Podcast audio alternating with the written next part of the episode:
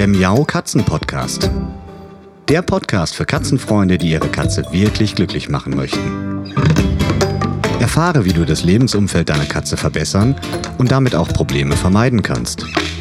Lerne, was deine Katze für ihr Wohlbefinden braucht und lausche schnurrigen Themen für dich und deine Katze.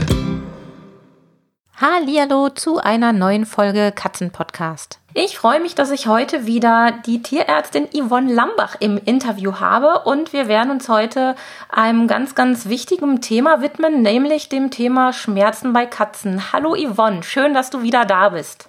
Hallo Sabine, ja, vielen Dank, dass ich wieder da sein darf und äh, wie du schon gesagt hast, haben wir uns wieder ein wichtiges Thema vorgeknöpft. Das ist hier natürlich jetzt heute viel, viel praktischer als beim letzten Mal und da freue ich mich schon sehr drauf. Ja, ähm, das Thema Schmerzen, das kommt bei uns Katzenhaltern ja früher oder später leider immer mal auf den Tisch. Und es ist für uns Halter schwierig. Warum ist es so schwierig? Erklär das mal vielleicht aus deiner tierärztlichen Sicht. Was ist das Besondere bei unseren Katzen? Ja, das ist tatsächlich eine ganz, ganz große Herausforderung, das Thema Schmerz bei der Katze.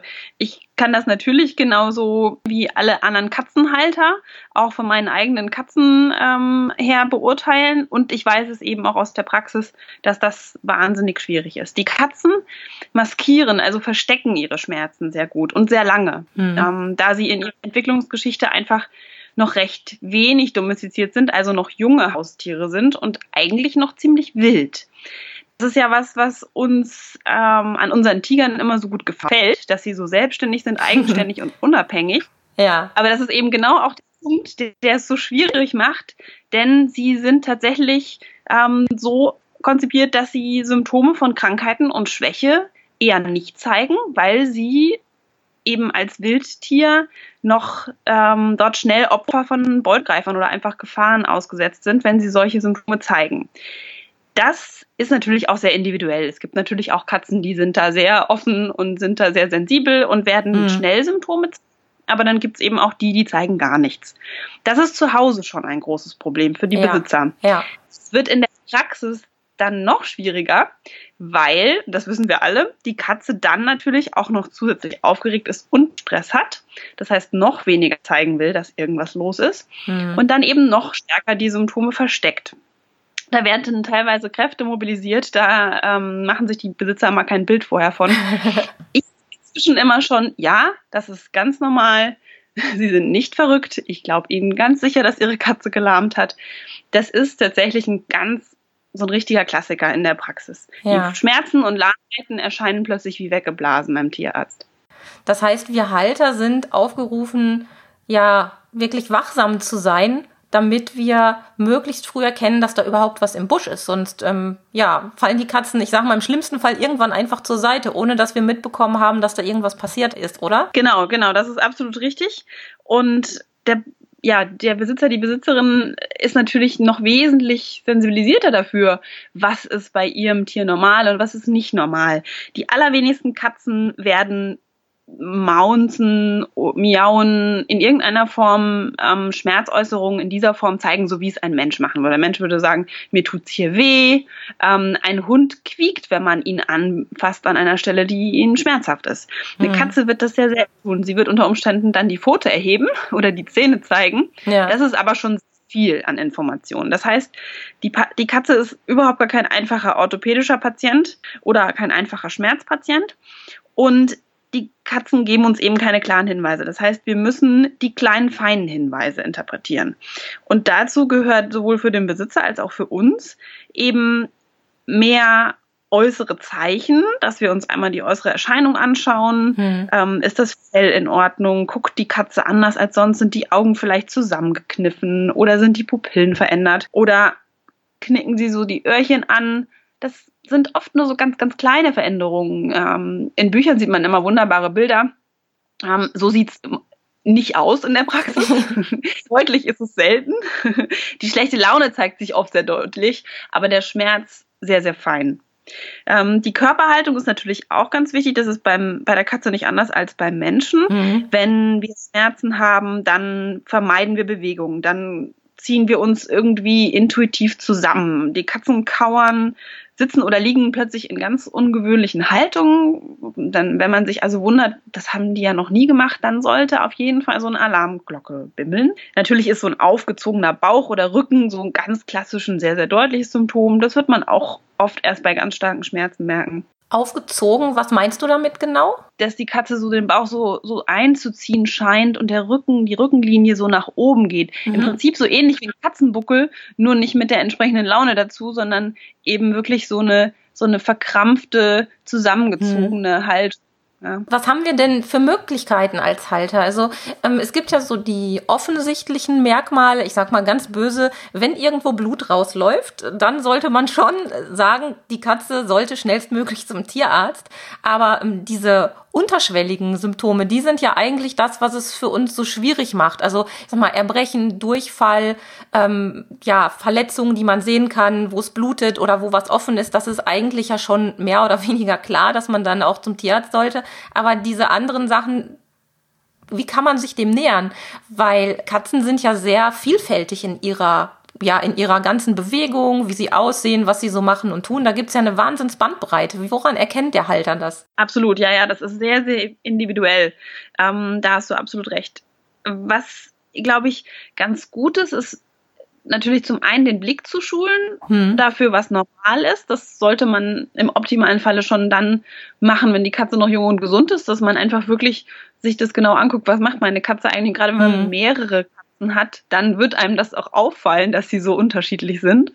Mm, und dass man dann, wenn sich Dinge verändern, vielleicht die wirklich einfach aufschreibt. Mhm. Aufschreibt, wann ist das passiert. Und wenn man das dann sieht, dass das zwei, drei, vier, fünf Mal passiert ist und einem das einfach sehr ungewohnt vorkommt, einfach eine Verhaltensveränderung, eine Haltungsveränderung, ähm, dann wäre das ja eine super Möglichkeit, das zu notieren, im Prinzip objektiver zu machen mhm. und dann eben das genau mit dem Tierarzt zu besprechen. Ja. Das ist, glaube ich, das Beste, weil natürlich auch so Dinge wie Bewegungsmuster, weniger Aktivität, anderes Spielen, kein Spielen, ähm, andere Verhaltensweisen, ja. anderes Putzen, gar kein Putzen, mehr Putzen, ja, all diese Dinge ähm, und eben auch so solche Sachen wie wenig Appetit ähm, oder Unsauberkeit können alles Symptome von Schmerzen sein. Ja. Und das ist sehr, sehr komplex und wenn man das aufschreibt, was man so beobachtet, dann wird es auf jeden Fall schon mal klarer. Mhm. Jetzt haben wir die Möglichkeit, Gott sei Dank, bei unseren Hauskatzen, bei denen, die mit uns sehr eng zusammenleben, die zum Tierarzt zu bringen und denen auch eine Schmerzbehandlung zukommen zu lassen. Was sind denn da die Besonderheiten? Ich habe schon oft gehört, dass die Behandlung von Schmerzen gerade bei Katzen sehr speziell ist. Genau, das stimmt. Das ist nämlich das zweite schwierige Thema. Neben dem Erkennen, das Behandeln. Das mhm. heißt, das ganze Paket. Ähm, ja, es ist so, dass die Katze erstmal schon mal, wir sagen immer so, kein kleiner Hund ist. Das heißt, für uns als Tiermediziner schon da Unterschiede aufweist. Also Unterschiede natürlich in vielerlei Hinsicht, aber auch ähm, im Zeigen von Schmerzen, auch im Verarbeiten von Informationen. Da fehlen uns aber an vielen Stellen einfach tatsächlich noch Forschungsdaten. Mhm. Ähm, da da müssen wir schon immer noch so ein bisschen auf Erfahrung auch bauen. Ähm, das ist das eine. Das andere ist eben physiologische Unterschiede. Das heißt, es werden bestimmte Medikamente ähm, nicht vertragen von der Katze, die beim Hund kein Problem sind. Das heißt, es steht uns schon ein geringeres Spektrum zur Verfügung mhm. an Medikamenten zum Beispiel, die wir einsetzen können.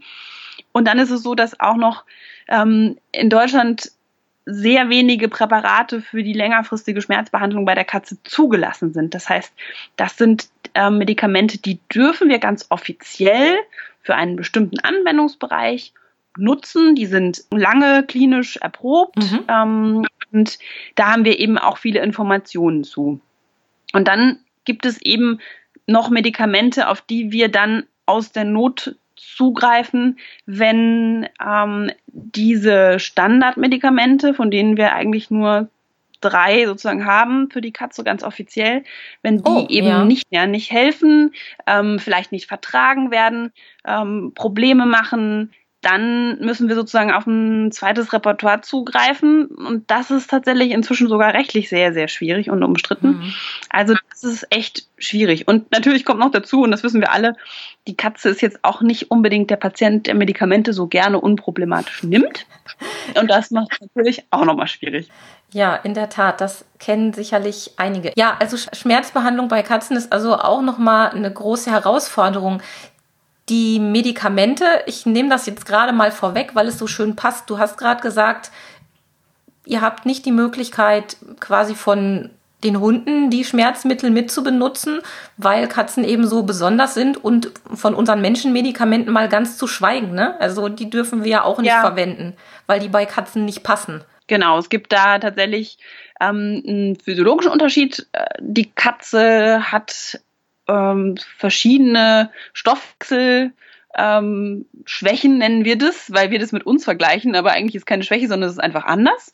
Ähm, das heißt, dass sie bestimmte Medikamente gar nicht verträgt. Und dazu gehört eine Vielfalt unserer klassischer Schmerzmedikamente. Mhm. Ähm, das heißt, und dazu kommen dann noch richtige Vergiftungserscheinungen, wie zum Beispiel Paracetamol oder Ibuprofen, wäre absolut kontraindiziert wäre, absolut giftig für die Katze, auch schon in geringsten Dosierungen. Also diese Standardmedikamente sollte man auf gar keinen Fall übertragen. Ja, also das ist ein wichtiger Hinweis, nicht einfach in die Hausapotheke greifen, weil man der Katze helfen möchte, sondern auf jeden Fall immer erst den Tierarzt konsultieren und da die richtigen Mittel auch sich verschreiben lassen oder sich geben lassen. Jetzt haben wir ja einerseits diese akuten Schmerzen, aber es gibt ja auch ganz viele chronische Schmerzen. Und du sagtest gerade, da bin ich echt ja ein bisschen überrascht. Ich habe da noch nie so drüber nachgedacht. Und im Prinzip nur drei Schmerzmittel. Sind das die gleichen dann? Also sind das die für die Akutschmerzen die gleichen drei wenigen Mittel, die wir haben, die wir auch für chronische Schmerzen nehmen könnten oder geben könnten? Genau, das ist tatsächlich so. Ähm, die also es ist ja, ja, da muss ich glaube ich einmal ganz kurz ein bisschen ausholen, damit man so ein bisschen mehr das Konzept versteht. Ähm, es ist so, dass wir, wenn wir Schmerzmedikamente einsetzen, also dann schauen wir immer, was ist es für ein Schmerz? Und oft sind es bei akuten Sachen, ich sage jetzt mal zum Beispiel Bissverletzungen, Abszesse, ähm, andere Arten von Verletzungen, sind es ja in der Regel Schmerzen, die aber auch mit einem Entzündungsprozess einhergehen. Mhm. Und da passt wunderbar, passen wunderbar die Wirkstoffe aus der Kategorie der Schmerz- und Entzündungshemmer. Mhm. Das sind aber eben auch Medikamente, die wunderbar auf die Entzündungsprozesse bei rheumaartigen Schmerzen, also chronischen Schmerzen mit Gelenkveränderungen zum Beispiel, passen. Mhm. So, das ist also im Prinzip eine Kiste, in die wir greifen, ja, die einen ähnlichen Mechanismus angreift, aber in einem komplett unterschiedlichen Kontext. Und dann gibt es aber Schmerzmittel, die eben nicht diesen entzündungshemmenden Effekt haben, sondern rein schmerzausschaltend sind. Mhm. Es gibt auch noch, gibt da eben eine recht große Kategorie. Ähm, die stehen uns teilweise zur Verfügung, aber nur als Injektionsmedikamente und die meisten können wir auch nur in der Praxis anwenden, weil strenge Auflagen hinsichtlich Sicherheit und so gelten. Ja. Das heißt, letzten Endes ähm, haben wir eine Kiste, in die wir greifen. Wir machen uns vorher mal ganz viele Gedanken, für welchen Patienten und welche Situation wir jetzt hier entscheiden und was wir nehmen. Ähm, trotzdem haben wir eben nicht so viele zur Verfügung. Ja. Wir haben in der Praxis immer ein paar mehr eben zur Verfügung, weil wir sie spritzen, also per Spritze geben können. Ähm, und äh, für die Langzeitbehandlung sind wir eben sehr, sehr eingeschränkt auf die Medikamente, die jetzt in Tabletten oder flüssiger Form äh, zugelassen sind. Ähm, so solche Formulierungen wie Pflaster für den Menschen funktionieren bei der Katze leider nicht. Es gibt zumindest noch kein Konzept, was bei der Katze funktioniert. Ähm, ist natürlich auch sowieso ein bisschen kritisch zu sehen, denn die Katze würde das mit Sicherheit in der Regel als störend empfinden. Aber da wird es vielleicht auch in Zukunft andere Möglichkeiten geben. Da bin ich gespannt, was die ähm, Forschung so bringt. Da könnten wir so einige Dinge vorstellen. Ja. Die sind aber alle noch nicht da. Das heißt, wir müssen ganz traditionell auf unsere Kiste zugreifen und immer neu entscheiden, was passt jetzt für die Situation und den Patienten. Mhm. Jetzt hören wir Katzenhalter immer häufiger von dem ja, Damoklesschwert der Nierenerkrankung. Und da muss man ja bei vielen Medikamenten auch aufpassen. Wie sieht's denn aus? Ähm, wie schädigend kann denn eine dauerhafte Schmerzbehandlung sein oder wie oft kommt das denn so in der Praxis vor? Kann ich, wenn ich jetzt eine Katze habe mit Arthrose zum Beispiel, die nicht mehr so flüssig, locker flockig ihren Kratzbaum hochklettert, kann ich die auf Dauer sinnvoll behandeln, ohne dass ich da mit irgendwelchen Schädigungen rechnen kann? Oder ist die Sorge gar nicht berechtigt von uns Katzenhaltern oder von vielen Katzenhaltern? Also die Sorge, ähm, mögliche Nebenwirkungen zu berücksichtigen, ist auf jeden Fall immer berechtigt. Mhm. Es ist allerdings so, dass das Risiko, eine akute Nierenfunktionsstörung zu entwickeln für eine Katze, die ähm, solche Schmerz- und Entzündungshemmer bekommt, ebenso klassische Rheumamedikamente, sage ich jetzt mal, ähm, ist sehr gering. Es ist aber da. Das mhm. ist, kann man nicht wegreden. Ähm, es gibt dazu äh, Leitlinien, die Kollegen entwickelt haben, ähm, die einige Punkte und Risikofaktoren berücksichtigen in diesem Einsatz von diesem nicht steroidalen Antiphlogistika. Mhm. Und das sind einfach so ein paar Regeln und wenn man die berücksichtigt, dann ist das Risiko extrem überschaubar. Ja. Ähm, und was eben ganz, ganz wichtig ist, ist, dass man nicht aus Angst vor einer möglichen Nebenwirkung einen akuten Schmerz nicht behandelt. Mhm. Ja, das wäre der Katze gegenüber tatsächlich nicht fair. Diese Leitlinien, die berücksichtigen zum Beispiel, dass man die Blutnierenwerte und auch Urinparameter vor Beginn und während einer Therapie immer mal wieder kontrollieren sollte. Mhm. Das heißt, dass man dann vorher auf jeden Fall ausschließen kann, dass eine massive Vorschädigung vorhanden ist und dass man während der Therapie sehen kann, verändert sich etwas, wird etwas schlechter oder nicht. Mhm. Dann kann man immer sehr schnell reagieren. Die Risikofaktoren sind nicht hundertprozentig klar für die Katze, weil vieles daraus vom Menschen auf die Katzen übertragen wurde, also an medizinischen ähm, Erkenntnissen sozusagen. Mhm. Und man sollte prinzipiell immer in, bei Risikopatienten die niedrigste effektive Dosis geben. Das hört sich jetzt so einfach an, ähm, ist aber nicht so einfach, weil auch das natürlich sehr individuell ist. Mhm. Und ähm, das kann man aber wunderbar, der Besitzer, die Besitzerin zusammen mit dem Tierarzt einfach besprechen und schauen. Und das muss man ausprobieren. Wichtig ist eben auch, dass die ähm, Medikamente möglichst immer mit Futter gegeben werden, damit sie möglichst schonend und langsam absorbiert werden können. Sie sollten auf jeden Fall nicht gegeben werden, wenn die Katze nicht frisst zum Beispiel oder erbricht oder Durchfall hat. Also einfach so ganz grundsätzliche Regeln. Aha. Wenn man die vereinbart, dann kommt man relativ gut zu einem recht sicheren Einsatz. Was ganz, ganz wichtig ist, das beim Menschen nicht anders, ist, dass die, der Patient wenn er diese Medikamente bekommt, nie ausgetrocknet sein sollte, ja, keinen Volumenmangel haben sollte. Das heißt, das ist etwas, wenn wir einen akut verunfallten Patienten zum Beispiel haben und wir wollen natürlich Schmerz- und Entzündungshemmer einsetzen, dann werden wir erstmal eine intensive Infusionstherapie machen, bevor wir ein solches Medikament einsetzen, damit wir sicherstellen können, dass die Nierendurchblutung ungestört ist. Und dann ist das Risiko extrem überschaubar bis dahin muss man eben schauen, dass man andere schmerzlindernde Medikamente einsetzt. Ja. Und es ist tatsächlich so, dass es nach aktuellen Daten mit, bei bestimmten Medikamenten, das sind eben die, wo wir eine große Datenbasis haben, recht sicher erscheint, ähm, die Schmerzmedikamente, die Rheumamedikamente einzusetzen bei Patienten, auch wenn die sogar eine chronische Nierenschädigung haben, solange dieser Zustand stabil ist. Das heißt, solange die Werte stabil mhm. sind, die Katze ordentlich trinkt und insgesamt ähm, wir von den Organwerten äh, her sozusagen auf einem stabilen Level sind. Ja, dann gibt es noch so ein paar Dinge, die man noch berücksichtigen muss. Das wird der Tierarzt, die Tierärztin auch immer mit berücksichtigen. Ist eben, wenn noch andere Organerkrankungen wie zum Beispiel Herzerkrankungen vorliegen, dann muss man da auch noch mal ganz genau hingucken.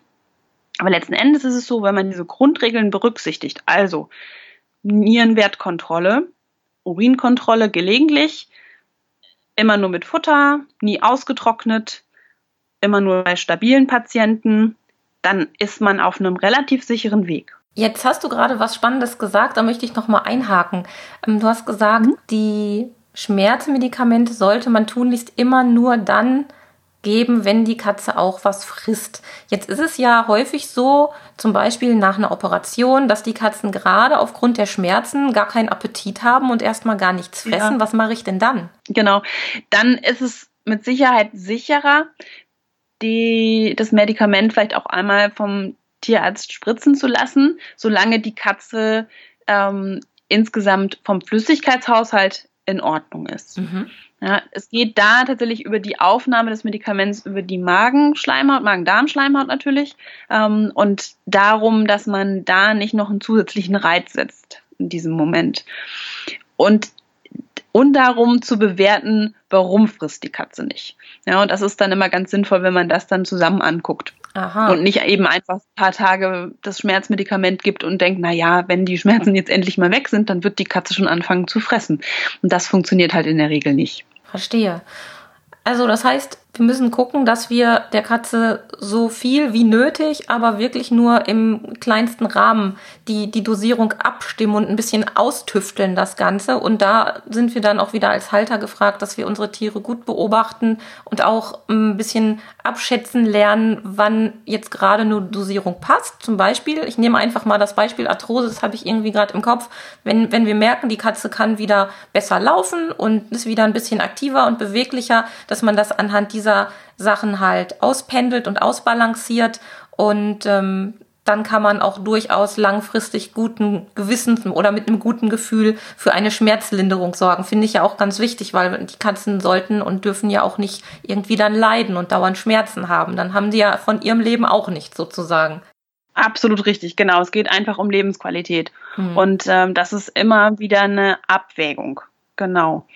Und das ist, was du eben sagtest, ist genau richtig. Man muss eben schauen, dass man einen stabilen Zustand erreicht und ähm, da kann man auch gerne dann die Dosierung in Rücksprache langsam reduzieren, wenn man merkt, so jetzt geht es dem Patienten wirklich gut, eben gerade bei äh, Gelenkserkrankungen, bei chronischen.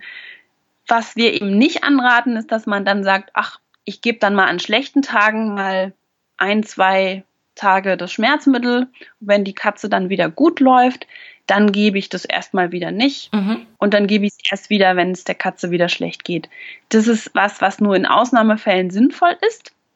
Generell ist es eher so, dass auch die Experten dazu raten, dass man eben versucht, die niedrigste effektive Dosis zu finden, aber vom Intervall her in der Regelmäßigkeit bleibt. Das heißt, ja. die meisten Schmerz- und Entzündungshemmer haben eine Wirkdauer von etwa 24 Stunden, dass man dabei bleibt, wenn es ja. möglich ist.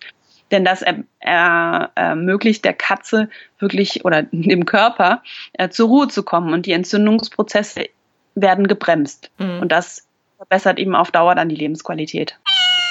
Das war der erste Teil meines Interviews mit der Tierärztin Yvonne Lambach zum Thema Schmerzen und Schmerzbehandlung bei Katzen. In der nächsten Woche geht es weiter mit diesem Thema. Bis dahin wünsche ich euch eine schöne Zeit und sage bis dann. Tschüss. Das war eine Folge des Miau Katzen Podcasts von Sabine Rutenfranz. Weiterführende Informationen zur Sendung findest du im Internet auf www.katzen-podcast.de.